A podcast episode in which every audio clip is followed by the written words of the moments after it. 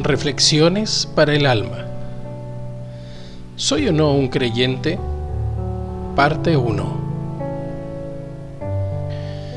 Cuando contemplamos el universo del que somos parte y vemos las maravillas que encierra y con la ayuda de la tecnología existente, podemos apreciar que no es un caos.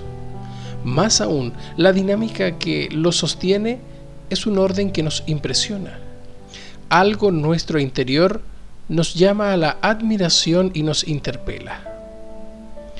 Lo que contemplamos nos lleva a concluir que no puede ser fruto de la casualidad por la perfección que aparece ante nuestra mirada. Nuestra propia tierra es parte de esa maravilla y en ella nos es posible apreciar la prolongación de la perfección que contemplamos. Si volvemos los ojos hacia ella, percibiremos que también encierra en sí misma la belleza y el ordenamiento apreciado en el universo, lo que podemos comprobar a través de sus diversos paisajes, los fenómenos naturales y el desarrollo de la naturaleza que la cubre y la puebla. Todo ello al margen de los destrozos y el desastre que apreciamos por la intervención irresponsable del hombre que no logra comprender que debe aportar al desarrollo evolutivo de la creación dentro del marco del ordenamiento establecido en el principio creador y no arrasando con todo lo que encuentra a su paso, provocando la desarmonía de las fuerzas naturales. Pues existe esa dinámica que pone en movimiento fuerzas que no percibimos con los sentidos naturales, pero que son reales, quedando demostrada su presencia por el mismo orden existente, ya que cada cuerpo ocupa un lugar con un movimiento constante, sin que se produzca el caos.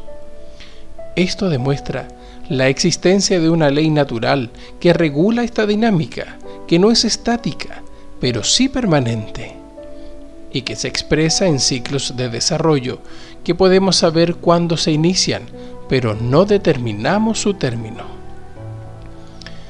Cuando surge la vida orgánica, esta realidad se nos hace más cercana y nos es posible percatarnos de cuándo comienza y de cuándo termina. No así del cómo se produce el surgimiento de esta.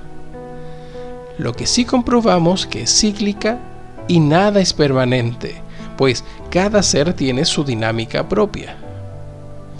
A este punto nuestra inteligencia se ve interpelada por una pregunta.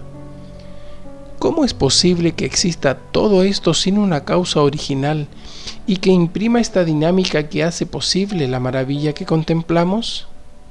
Porque aquí coexisten elementos que nuestra imaginación es incapaz de concebir tenemos elementos tan pequeños que solo con la ayuda de instrumentos muy elaborados podemos detectar y de tanta importancia como los virus, que pueden eliminar la vida o tan grandes frente a los cuales nuestro planeta es solo un punto.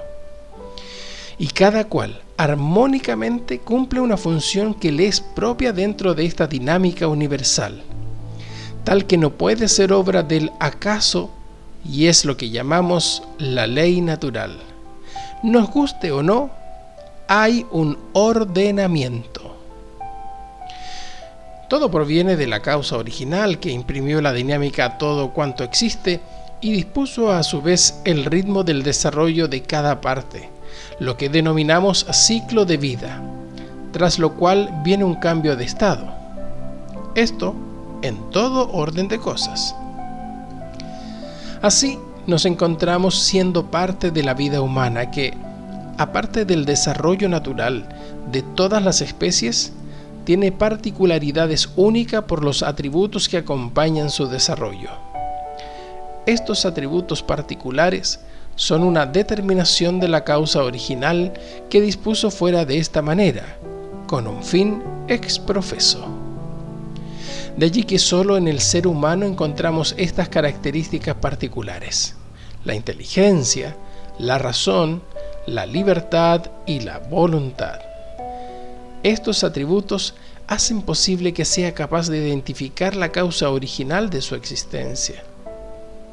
a través del tiempo ha emprendido la búsqueda de esta causa original, asociándola a algo intangible que está más allá de sus posibilidades, pero que es real y que bulle en su interior, como una fuerza que le impulsa a buscarle, como la sed natural que le lleva a utilizar elementos de la propia naturaleza para calmarla, como el agua. En el caso de la causa original, la ha asociado con elementos propios de la naturaleza que no conoce, pero reconoce los efectos de su acción, como el sol, la luna, los volcanes, la fuerza del mar, el viento y diversos fenómenos naturales de los que no conoce su origen, pero que afectan su existencia de una u otra manera. Ha utilizado diversos nombres para darle una identidad con la que pueda relacionarse y ha utilizado diversos actos como las ofrendas, los sacrificios y actos particulares para conseguir su favor, aplacar su ira o serle grato. De esta manera, le ha puesto diversos nombres para asociarla a su propia vida, la particular y la comunitaria.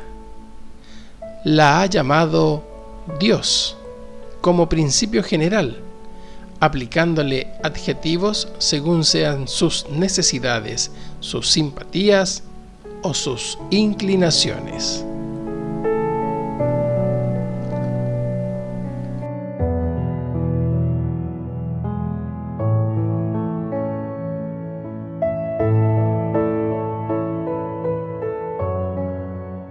Pusiste la tierra sobre sus cimientos, y de allí jamás se moverá. Tú hiciste la luna, que marca las estaciones, y el sol, que sabe cuándo ocultarse. Tú traes la oscuridad y cae la noche, y en sus sombras se arrastran los animales del bosque.